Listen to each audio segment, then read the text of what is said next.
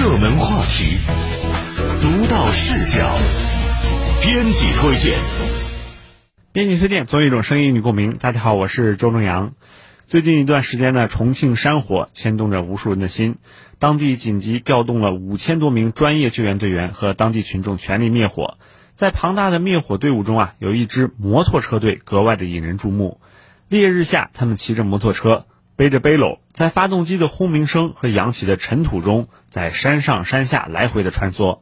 救援队伍需要的灭火器、水和干粮，挖掘机要用的汽油、柴油，甚至换班的救援人员，哪里有需要，他们就在哪里提供援助。他们被网友亲切地称作“摩托骑士”。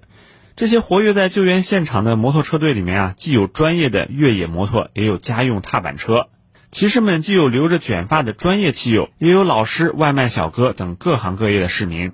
灾难是无情的，但是在灾难面前，每一个普通个体自发的挺身而出，蕴含着一座城市、一个国家最暖心的力量。可是与此同时啊，有人却在灾难面前抖起了机灵，诸如“重庆与退烧无缘”啊，“火盆还得是红油锅底啊”等等戏谑调侃之声在网上发酵。